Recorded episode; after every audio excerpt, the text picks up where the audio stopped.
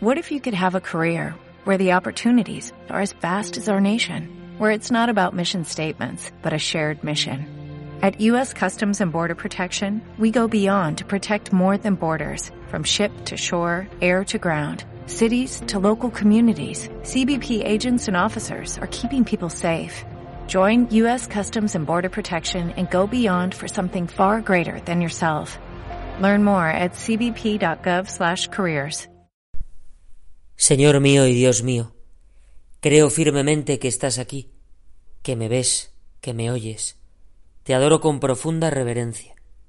Te pido perdón de mis pecados y gracia para hacer con fruto este rato de oración. Madre mía Inmaculada, San José mi Padre y Señor, Ángel de mi guarda, interceded por mí. Todos hemos estado alguna vez esperando en una fila, por ejemplo la del supermercado, cargados de productos esperando a que nos toque el turno. O la fila del comedor, la recuerdo cuando estaba en el colegio, mientras me rugían las tripas y deseaba devorar lo que me pusieran en el plato. La fila antes de entrar en el cine o en un concierto, vigilando que nadie se me cuele. La fila de un centro comercial, como seguro nos ha pasado esta Navidad. Vaya odisea. Todo el mundo tenso, impaciente, porque tiene otros mil regalos que comprar. Prácticamente a codazos con el vecino para que no tarde mucho en sacar su billete o su tarjeta y pagar y marcharse. Pienso también en la impresionante fila que se ha formado estos días en Roma. Miles y miles de personas para despedir al Papa emérito Benedicto XVI. Pienso en la fila de comunión. Ahora como sacerdote no tengo que esperar fila porque soy el primero en comulgar. Pero recuerdo cuando estaba al otro lado y me preparaba para recibirte Jesús con grandes deseos de tenerte dentro de mí quiero meterme en una fila muy especial, una fila que se forma en el río Jordán. Allí está Juan, el profeta del cumplimiento de las promesas. Bautizaba a cientos de personas que querían cambiar de vida para acoger al Mesías que iba a llegar. Día tras día se reunían habitantes de todas las regiones vecinas para conocer a ese extraño hombre, que tenía un carácter enérgico, pero que era humilde, que era austero, que era valiente, y que anunciaba que pronto todo iba a cambiar. Estoy entre muchedumbres que han madrugado mucho para ser los primeros. Voy un poco por curiosear. Mira este de la fila con qué piedad va, mira este el miedo que tiene, mira estos qué distraídos están.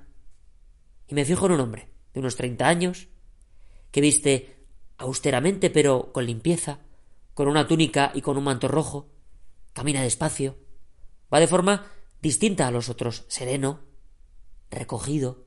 Da la impresión de que va rezando, pero no se le ve mover la boca, sin ruido de palabras. El gesto de su cara es de paz. No sé por qué, pero cruzamos las miradas. Me sonríe. Me hace un gesto para que me acerque y sin pensarlo dos veces me pongo detrás de él. Parece como si me conociera de toda la vida, aunque jamás nos habíamos visto. Jesús, ahí estás en la fila de los pecadores. Tú, todo limpio, todo santo, todo puro, mezclado entre tanta inmundicia. Y yo estoy contigo, pegado a ti, como un imán, deseando contemplar esa escena. Me fascina ver tu profundidad, tu saber estar, tu unción, tu recogimiento. Hay que ver qué conciencia tan grande tenías de lo que ibas a hacer. Me recuerda también a esa fila que formábamos en el colegio después de hacer deporte, el poco deporte que yo hacía, para esperar a beber en la fuente. Y los unos gritándose a los otros Venga, bebe rápido, que tengo mucha sed. y estábamos todos como ansiosos. Este agua es muy especial.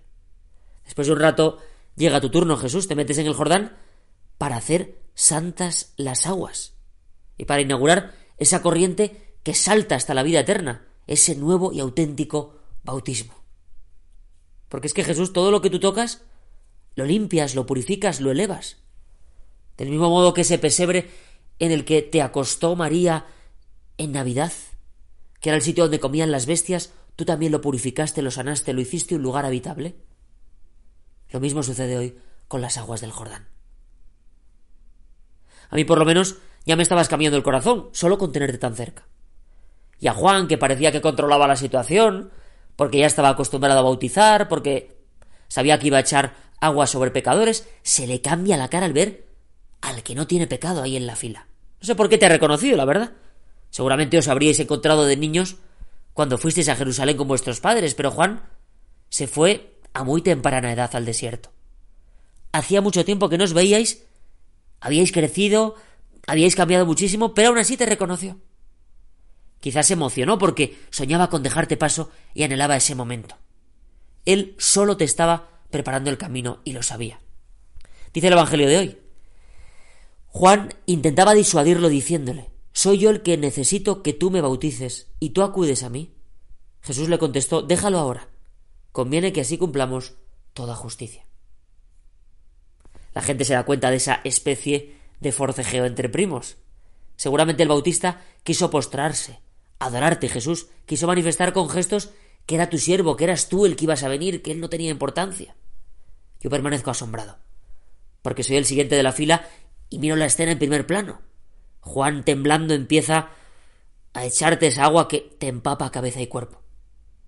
Qué momento más impresionante el bautismo del santo. Tú le miras, le sonríes, le abrazas y te das media vuelta, sencillamente. Vuelves despacio en oración y ahí sucede algo grande. Me, toca, me tocaría a mí recibir el bautismo, pero me quedo petrificado, asombrado, boquiabierto. Como se quedarían años después los apóstoles en el monte Tabor. No puedo ni siquiera moverme.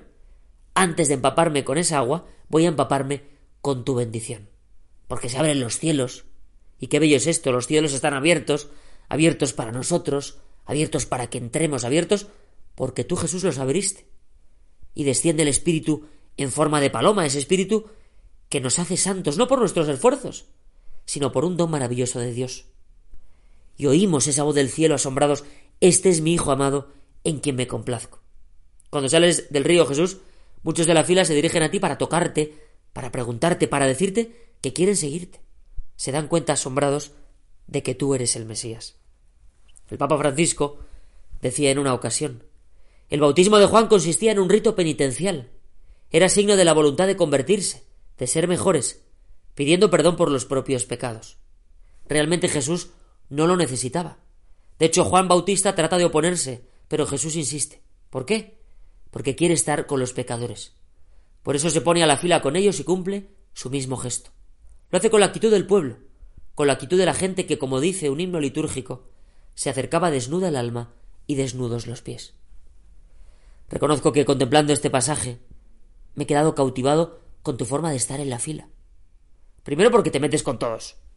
No llegaste por otro sitio más importante o colándote, como pasa en muchos lugares en los que la gente VIP se salta la cola tan sencillamente mientras el resto miramos con envidia.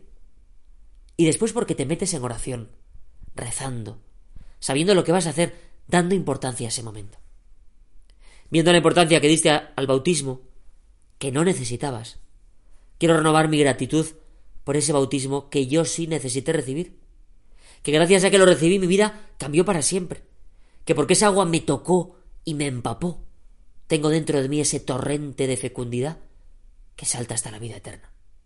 Tú me sacaste del abismo.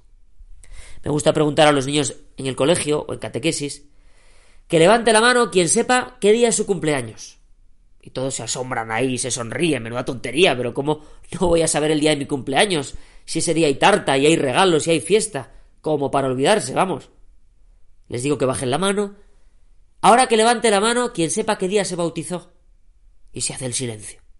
Se miran todos extrañados. Porque tengo que saber eso, qué importará ese día. Y les pregunto, asombrado, ¿de verdad que no sabéis cuándo fue el día más importante de vuestras vidas? El día gracias al cual vuestros nombres están inscritos en el cielo. Jesús, que esté agradecido por el milagro de mi bautismo, por ese manantial que has metido en mi interior para que la gracia pueda invadirme a cada instante, por esa cascada de tesoros que tengo dentro y que me hace aspirar a los bienes del cielo, no a los de la tierra. Qué tesoros de riqueza, de plenitud tengo en mi alma. Lavado del pecado original, hijo de Dios, miembro de una gran familia que es la Iglesia, capaz de dar tono sobrenatural a todas mis acciones. Quiero profundizar, Jesús, en ese amor que has metido en mi alma, para no mendigar otros amores que me dejan vacío, que me frustran, que no me llenan. Quiero ponerme en esa fila, meterme en el pasaje de hoy, empaparme de alegría viendo cómo tú, por mi bien, por mi salvación, como dices tú, para cumplir toda justicia, te metes en las aguas del Jordán y permites que te bauticen. Quiero imaginar ese día de mi bautismo, aunque tuviese pocos meses de vida y no me hubiese enterado de nada ni recordase nada. Quiero estar ahí, con mis padres, mis padrinos, el sacerdote, el resto de invitados, la iglesia que se alegraba, para renovar ese deseo de vivir una vida que aspire a los bienes del cielo y no a los de la tierra. Te doy gracias, Dios mío, por los buenos propósitos, afectos e inspiraciones que me has comunicado en este rato de oración. Te pido ayuda para ponerlos por obra.